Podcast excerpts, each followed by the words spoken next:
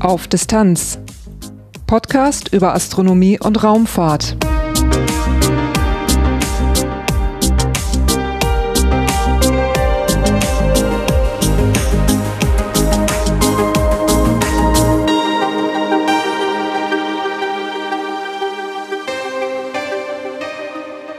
Hallo und willkommen bei Auf Distanz. Dieses ist Episode 32, erschienen am 21. März 2018. Heute geht es im Titelthema um einen Besuch im Olbers Planetarium Bremen. Danach gibt es aktuelle Daten zum bevorstehenden Absturz der chinesischen Raumstation Tiangong 1, einige astronomische Ereignisse und Veranstaltungstipps. Zum Schluss gibt's wie immer einen kurzen Teil in eigener Sache. Durch die Sendung führt sie Lars Naber. Titelthema Bereits im Jahr 2017 konnte ich das Bremer Planetarium besuchen. Ich konnte mir das Planetarium anschauen, mal hinter die Kulissen schauen. Ich habe zwei Shows miterlebt und ich konnte mich mit dem Planetariumsleiter unterhalten. Bei mir ist Andreas Vogel, der hier beim Planetarium tätig ist. Welche Rolle haben Sie inne hier? Ja, ich bin offiziell der Planetariumsleiter und äh, kümmere mich hier um die Programmgestaltung, halte natürlich selber Vorführungen für Schulklassen und äh, wir befinden uns hier in der Hochschule für Nautik. Das ist ein nautisches Planetarium und ich halte auch noch die Vorlesungen für die Nautiker. Die lernen mich heute tatsächlich noch, wie man nach den Sternen navigiert. Das lernen die heute noch. Ja, das ist heute immer noch ganz wichtig. Man konnte ja denken, im Zeitalter von GPS ist das, spielt das keine Rolle mehr. Aber diese GPS-Technik, die ist durchaus sehr störanfällig. Die lässt sich relativ einfach ähm, stören durch militärische Aktionen oder durch Terroristen, durch Piraten. Und das ist natürlich immer ganz gut, wenn man nochmal ähm, einen anderen Plan hat und die Möglichkeit, die Position auf See zu bestimmen, ohne diese Technik. Die Navigation und die Nautik, die war Mitauslöser für dieses Planetarium. Das ist richtig. Tatsächlich hat Bremen deshalb ein Planetarium, weil man hier 1952 wieder angefangen hat, Nautiker auszubilden. Und äh, im Laufe der Zeit ähm, ist dann relativ schnell ein altes Planetarium dazugekommen. 1978 konnte ein bisschen modernisiert werden. Auch da in den 70er Jahren war die nautische Ausbildung noch, noch ganz stark nach den Sternen ausgerichtet. Heute spielt es keine ganz so große Rolle mehr. Wir haben immer noch die Nautiker hier, aber der Großteil der Besucher sind mittlerweile Schulklassen und Besucher des öffentlichen Programms. Wird denn das Planetarium heute äh, für diese Ausbildung hier an der Hochschule noch irgendwie eingesetzt? Also kommen die hier noch mal rein für irgendeinen Unterricht oder ist es ausschließlich Besucherverkehr? Nein, das ist äh, tatsächlich noch hier in der nautischen Ausbildung in Betrieb und ähm, während der Vorlesungsreihe Celestical Navigation, heute ist ja alles auf Englisch, ähm, dort benutzen wir das Planetarium und für die Studenten ist es ganz wichtig, weil viele Dinge, die sonst sich nur theoretisch erarbeiten könnten, gerade die ganzen Großkreise am Himmel, die Sternbilder, die kann man hier drinnen viel, viel anschaulicher ähm, darstellen und etwas, wo sie sonst vielleicht sechs bis acht Vorlesungsstunden brauchen, das kann man hier innerhalb einer Stunde so darstellen, dass man es auch wirklich versteht. Was wird denn da so bei der Navigation so eingesetzt? Also natürlich, äh, ich schätze, dass die meisten Hörer den Polarstern kennen, dass man damit dann die, Himmelsrichtung Norden einigermaßen bestimmen kann. Anhand der Höhe des äh, Polarsterns kann man irgendwo feststellen, auf welchem Breitengrad wir uns befinden. Inwiefern geht es noch darüber hinaus, was Sie mit dem Planetarium in der Ausbildung machen? Ja, es geht ein ganzes Stück darüber hinaus, weil wir zeigen erstmal, wie ändert sich der Sternenhimmel in, von verschiedenen geografischen Breiten. Das hatten Sie ja gerade dargestellt mit der Höhe des Polarsterns, also nicht nur die Richtung, sondern auch die Höhe des Polarsterns spielt eine wichtige Rolle. Und ähm, wenn ich den Längengrad feststellen will, dann spielen die Bewegung der Sterne eine ganz, ganz entscheidende Rolle. Das heißt, ich muss die Großkreise kennen. Was ist der Himmelsäquator? Was ist der Meridian? Ich muss den Unterschied zwischen Azimut und Höhe und Rektaszension und Deklination, also der verschiedenen Koordinatensysteme kennen. Ich muss das nautische Dreieck Dreieck kennen, also den Winkel zwischen Zenit, Objekt und Himmelsäquator. Und ähm, diese Dinge, die lassen sich hier eben direkt veranschaulichen. Man stellt sich unter dem Sternenhimmel und zeigt diese Linien, während ich sonst auf einem zweidimensionalen Blatt Papier erstmal mich auf eine Kugel eindenken muss. Und deshalb erleichtert das Planetarium die Ausbildung ungemein. Wir stehen hier neben einem Projektor, der, würde ich mal schätzen, so ungefähr ja, 80 Zentimeter bis einen Meter Länge hat, wenn man einmal über beide Kugeln misst. Ähm, das ist nicht der erste Projektor, den Sie hier haben. Nein, wir haben angefangen mit einem ZKP1, also einem Vorträgsgerät, äh, das man noch manuell bedienen musste. 1978 konnten wir aus DFG-Mitteln dann diesen ZKP2, also das heißt Kleinplanetarium der Serie 2, erwerben. Und der hat auch lange Jahre Dienst getan, ist aber aufgrund der hohen Betriebsstundenzahl dann irgendwann doch ein bisschen anfällig geworden. Die Lager waren ausgeschlagen, die Zahnräder wollten nicht mehr ganz so. Es ist sicherlich eines der Planetarien mit der höchsten Betriebsstundenzahl in ganz Deutschland gewesen. Und so konnten wir dann zum Glück vor ein paar Jahren aus Osnabrück einen gebrauchten ZKP2-Projektor mit sehr viel weniger Betriebsstunden äh, erwerben gebraucht. Und wir haben einen sehr findigen Techniker hier im Hause, der hat dann aus den beiden Geräten wieder ein neues quasi gebaut, sodass wir jetzt noch einige Jahre mit diesem Gerät hier auskommen. Was schätzen Sie, wie lange wird er noch halten? Ja, ich hoffe, dass er noch mindestens zehn Jahre durchhält und äh, dann muss man tatsächlich mal drüber nachdenken, ob man in Bremen nicht mal wieder ein ganz modernes System implementiert. Dieses ist ja jetzt ein rein optisches Planetarium. Wenn Sie jetzt umstellen könnten, für was würden Sie sich entscheiden? Ja, wenn Geld keine Rolle spielt, ein Hybridsystem, also immer noch einen optomechanischen Projektor in der Mitte, weil die Sterne einfach am schönsten aussehen. Die können den natürlichen Sternhimmel darstellen. Das schaffen digitale Systeme nicht. Dafür schaffen digitale Systeme viele andere didaktische Möglichkeiten. Ich kann Reisen durch Raum und Zeit äh, durchführen, was mit dem normalen Projektor nicht geht. Und es gibt mittlerweile Anbieter, die das Ganze so Hand in Hand anbieten, dass der Projektor mit dem digitalen System kommuniziert und man jederzeit umschalten kann. Das ist eigentlich heute die Ideallösung. Also dann werden die Bilder, äh, die projizierten Bilder im Prinzip auch synchronisiert, dass man also direkt umblenden kann, dass der Stern von dem optischen Planetarium genau die gleiche Position hat wie von dem digitalen Planetarium oder wie kann man sich das vorstellen? Das ist der Idealfall. Ähm, wird man nie so hinbekommen, dass wirklich die Sterne ganz genau an derselben Stelle sehen. Also dieses Umblenden, da wird man immer ein bisschen sehen, dass es nicht ganz hundertprozentig passt. Aber diese Sternbildfiguren zum Beispiel, ähm, die kann man wunderbar digital einlegen. Die Planetenbahnen, die Planetenposition kann man digital benutzen, die Grenzen der Sternbilder und auch diese Großkreisen für die nautischen Ausbildungen, Meridianen, Himmelsäquator, Ekliptik, all das, was man braucht, das kann man digital sehr viel besser darstellen. Und da spielt es eben auch keine Rolle, ob das nun ein Pixel daneben liegt. Beim Stern, die sind so klein, da sieht man das sofort, wenn ein Pixel daneben der Stern liegt. Aber bei diesen Linien, da spielt es keine Rolle. Ähm, und dementsprechend äh, äh, kann man die sehr gut synchronisieren, ja. Also bei diesem digitalen System geht es eben darum, dass man nicht genug Auflösung, nicht genügend Pixel hat, um die gleiche Abbildungsqualität zu erreichen wie bei den optischen. Ja, genau darum geht es. Ähm, so die modernen Systeme, die haben ähm, 4K, 8K-Systeme gibt es mittlerweile, gibt auch Systeme mit 16K oder an die 16K mittlerweile. Aber ich muss, je höher die Auflösung sein soll, je mehr Projektoren brauche ich. Das kann man nicht mehr mit einem Projektor machen, sondern ich brauche dann in der Wand ganz viele Projektoren. Und selbst mit zehn Projektoren, die auch einen entsprechenden Preis haben und der Computertechnik dahinter, schaffe ich es immer noch nicht, einen so schönen Sternhimmel darzustellen wie ein optomechanischer Projektor. Ja, ich werde gleich noch die Gelegenheit haben, hier eine Vorführung mitzuerleben. Da freue ich mich schon drauf und bin gespannt. Ähm, ich sehe hier, dass der Projektor frei steht auf einer Säule und an der Seite sehe ich ein Bedienpult. Äh, wie steuern Sie das Planetarium? Ja, das wird über zwei Arten gesteuert. Wir haben eben tatsächlich da vorne ein ganz klassisches Bedienpult mit Druckknöpfen, Drehknöpfen, Re Schiebereglern, wo ich dann so Dinge wie Sternhelligkeiten, die Tagesdrehung, die Jahresdrehung alles einstellen kann. Wir haben unser System allerdings ergänzt ähm, durch ein System, wo ich das Ganze auch noch zumindest teilweise digital fahren kann. Das heißt, wenn wir den Sonnenuntergang ähm, anfahren, dann kommt die Musik und ähm, das Licht wird dann über einen Rechner gesteuert, damit das zeitlich synchronisiert ist. Die Bewegung wird dann noch von Hand gesteuert. Ich kann aber auch zum Beispiel so Dinge wie das Analemma, also die scheinbare Jahresbewegung der Sonne immer um 12 Uhr mittags zum Beispiel, zeigen. Da müsste ich normalerweise mit zwei Reglern ziemlich viel dann rumdrehen, um das hinzubekommen. Das kann ich über den Computer steuern, der übernimmt das dann. Und die Systeme, die sind von der Stange oder haben Sie da selber hier im Hause was entwickelt? Ja, das ist ganz, ganz viel Bastelarbeit. Ähm, das Programm, was das steuert, das ist von der Stange. Das nennt sich Trax. Äh, es wird schon seit Jahren nicht mehr supported, läuft auf ganz alten Mac-Rechnern.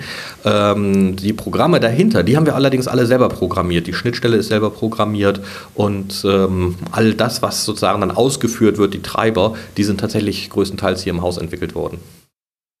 Äh, wir stehen hier in einer Kuppel mit sechs Meter Durchmesser. Es gibt zwei Stuhlreihen. Wie viele Personen bekommen Sie hier hinein? Wir haben 37 Plätze, 35 reguläre Plätze und zwei Lücken in der Bestuhlung, wo wir dann ähm, zum Beispiel Rollstühle reinstellen können, wenn wir Rollstuhlfahrer hier zu Gast haben. Und dementsprechend haben wir nominell eigentlich 37 Plätze. Und äh, wie ist die Auslastung so? Wie viele Besucher haben Sie so im Jahr? Wir haben im Jahr etwa 23.000 Besucher und äh, das heißt, dass wir jeden einzelnen Platz bei uns pro Jahr etwa 650 Mal verkaufen. Das wären also etwa zwei ausverkaufte Veranstaltungen pro Tag. Wir haben so 1200 bis 1300 Veranstaltungen im Jahr. 1200 bis 1300 Veranstaltungen im Jahr. Ja, das stimmt. Es gibt Tage, da fahren wir zehn Veranstaltungen. Ähm, das ist dann die Ausnahme, aber es gibt so Tage, die sehr beliebt sind. Aber ähm, ansonsten haben wir schon vormittags eben Schulklassen hauptsächlich. Und am Wochenende fahren wir das öffentliche Programm und dann haben wir natürlich immer noch mal so Betriebsausflüge oder angehende Lehramtsstudenten, die hier ausgebildet werden. Zum Beispiel Fachgeografie braucht man natürlich auch ein umfangreiches Wissen. Wie bewegt sich die Erde, die Stellung der Erde im Weltraum, Entstehung der Jahreszeiten. Auch das wird hier gemacht. Bei der Anzahl Personen, die Sie hier haben, ähm, trägt sich das Planetarium finanziell? Größtenteils tatsächlich selber. Wir kriegen insofern keinen staatlichen Zuschuss, außer dass meine Stelle noch zum Teil vom Staat getragen wird. Aber alle anderen Mitarbeiter, die ganze Technik, ähm, die Wartung, das bezahlen wir alles aus den Einnahmen. Ähm, es ist also weniger als eine Stelle, was das Planetarium im Moment kostet. Das Planetarium heißt Olbers Planetarium. Können Sie da noch etwas zu der Namensgebung sagen? Ja, der Herr Olbers, ähm, der war ein ganz, ganz berühmter Bremer Arzt und Astronom. Äh, der war sehr umtriebig in vielen Gebieten. Also wie gesagt, er war eigentlich Arzt, war in der Politik umtriebig, hat zum Beispiel Bremen damals von Napoleon mit vertreten, war Abgesandter der Stadt Bremen, aber hat in seiner Freizeit sehr viel Astronomie betrieben. Heute berühmt ist er noch dadurch, dass er sich die Frage gestellt hat, warum ist der Nachthimmel eigentlich dunkel? Jetzt kann man sagen, ähm, muss ja, die Sonne geht unter, aber wenn man etwas darüber nachdenkt, ist die Frage nicht so einfach zu beantworten. Denn zu Olbers Zeiten war man davon ausgegangen, dass das Universum unendlich groß sein müsste. Die Newtonschen Gleichungen, die gab es längst und Newton hatte bewiesen, wenn das Universum einen Mittelpunkt hat, würde alles zusammenstürzen. Das tat es offensichtlich nicht und man hat sich so gerettet, dass man gesagt hat, das Universum muss unendlich groß sein. Und Olbers hat jetzt mal ausgerechnet, wie dünn die Sterne verteilt sein müssten, damit ich nicht in jede Richtung irgendwo auf einen Stern schaue. Und das Verblüffende war, er ist da zu dem Ergebnis gekommen, egal wie dünn die Sterne verteilt sind. Wenn die Sterne tatsächlich unendlich in der Anzahl sind, müsste unser Nachthimmel genauso hell leuchten wie die Oberfläche der Sonne. Das tat der Nachthimmel nicht und so ist das Ganze als das Olbersche Paradoxon in die Geschichte der Astrophysik eingegangen. Heute ist die Frage geklärt. Das Universum ist nicht unendlich groß oder zumindest unser sichtbares Universum und vor allen Dingen nicht unendlich alt. Und das ist der Grund, warum der Nachthimmel dann doch dunkel ist, trotz Olbers Berechnung. Ähm, er hat allerdings auch mehrere Kometen entdeckt, ähm, hat eine neue Methode zur Bahnberechnung von Kometen ähm, ja, veröffentlicht, war Mitglied der sogenannten Himmelspolizei. Man wusste, zwischen Mars und Jupiter gibt es eine große Lücke und man war davon überzeugt, da muss es einen Planeten geben. Und er hat sich mit einigen Astronomen zusammengetan und den Himmel abgesucht, diese Lücke, und die wurde dann auch gefüllt. Heute wissen wir, da befindet sich der Planetoidengürtel. 400.000 Planetoiden sind da aufgereiht statt ein großer Planet. Und er war Förderer und Lehrer von ähm, Gauss und Bessel. Ähm, und auch darüber sozusagen ist er bekannt geworden. Bei Himmelspolizei, da erinnere ich mich daran, dass ich da mal von gelesen habe. Das schreibt sich noch in dieser altdeutschen Schreibweise mit dem Y am Ende, ne?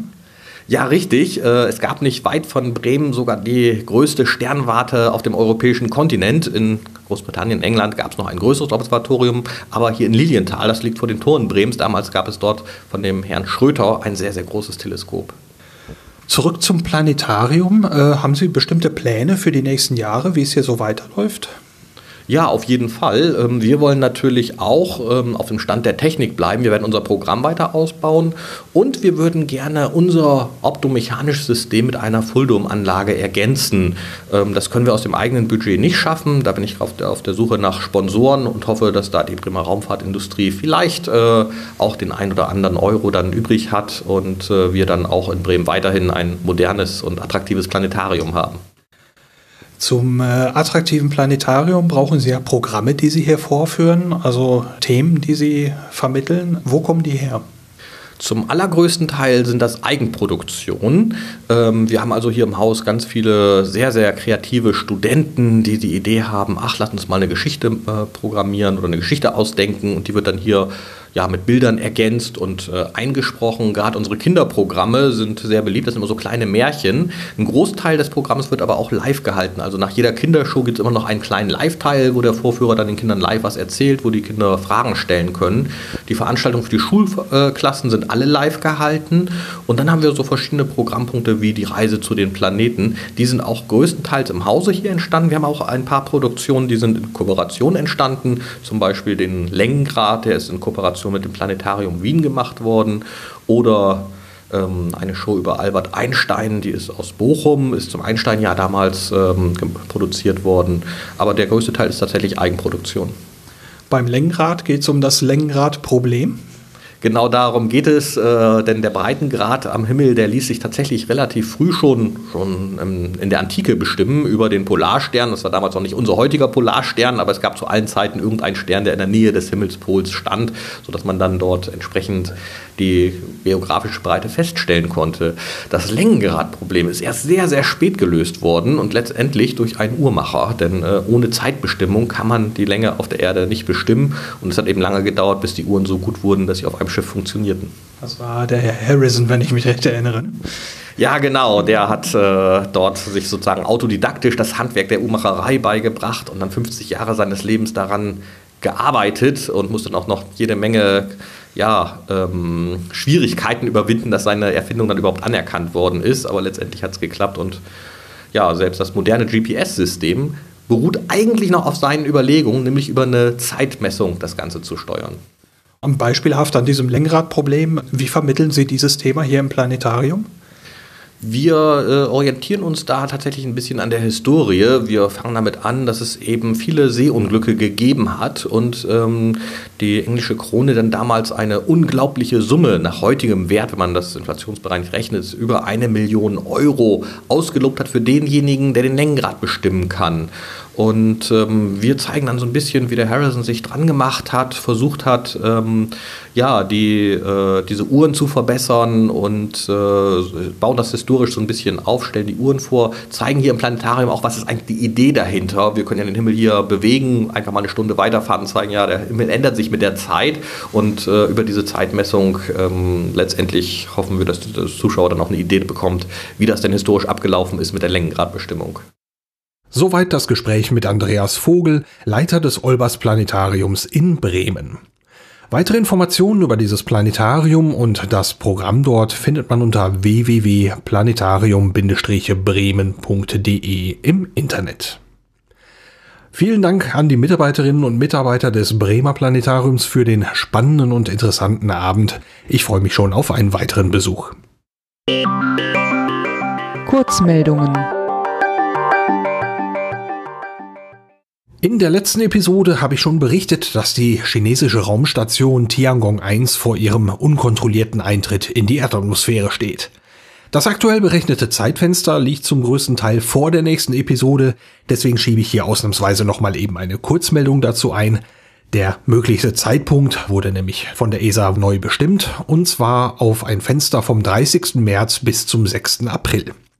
Der genaue Zeitpunkt bleibt aber weiter unbekannt, Je näher man dem Absturz kommt, desto genauer sind die Berechnungen.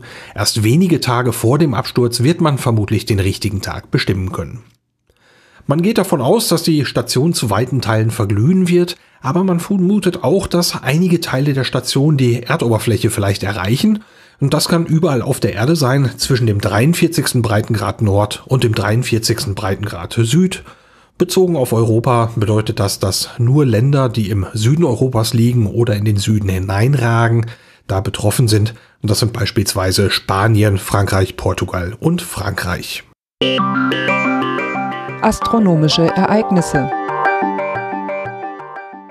die astronomischen Ereignisse kommen wie immer von Heiko Ulbricht und nachgelesen werden können sie auf der Homepage der Zeitschrift Sternzeit. Los geht's am 29.03. um 19.50 Uhr. Da ist die Venus sehr nah beim Planeten Uranus zu sehen. Der Abstand beträgt 53 Bogenminuten. Um das vernünftig zu beobachten, braucht man ein optisches Hilfsmittel, zum Beispiel ein Teleskop. Am 2. April morgens um 5 Uhr steht der Mars dann bei Saturn in 1,3 Grad Abstand. Und am 3.4. um 23 Uhr steht der Mond beim Planeten Jupiter in einem Abstand von 4,9 Grad. Veranstaltungen Die Veranstaltungen dieses Mal kommen aus dem Veranstaltungskalender der Vereinigung der Sternenfreunde. Dort können die auch nachgelesen werden. Los geht's heute mit dem 10. Deep Sky Meeting, kurz DSM, auf der Schwäbischen Alb. Das findet statt vom 23. März bis zum 25. März am Landgasthof Hirsch in Haingen in Dülhausen. Es gibt bei der Veranstaltung Vorträge und Workshops zum Thema visuelle Deep Sky Beobachtung und Teleskop Selbstbau. Am 24. März ist der Astronomietag 2018. Das ist eine verteilte Veranstaltung, an der viele Sternwarten teilnehmen in ganz Deutschland und der Schweiz. Und das Schwerpunktthema dieses Mal beim Astronomietag lautet Das geheime Leben der Sterne. Weitere Informationen über den Astronomietag und Veranstaltungsorte gibt es im Internet unter astronomietag.de. Auf Distanz ganz nah. Und nun kommen wir schon wieder zum Ende der aktuellen Auf-Distanz-Episode. Zwei Dinge möchte ich hier heute noch kurz eben sagen. Nämlich einmal vielen, vielen Dank für eine neue 5-Sterne-Bewertung für diesen Podcast bei iTunes. Das freut mich wahnsinnig. Dankeschön.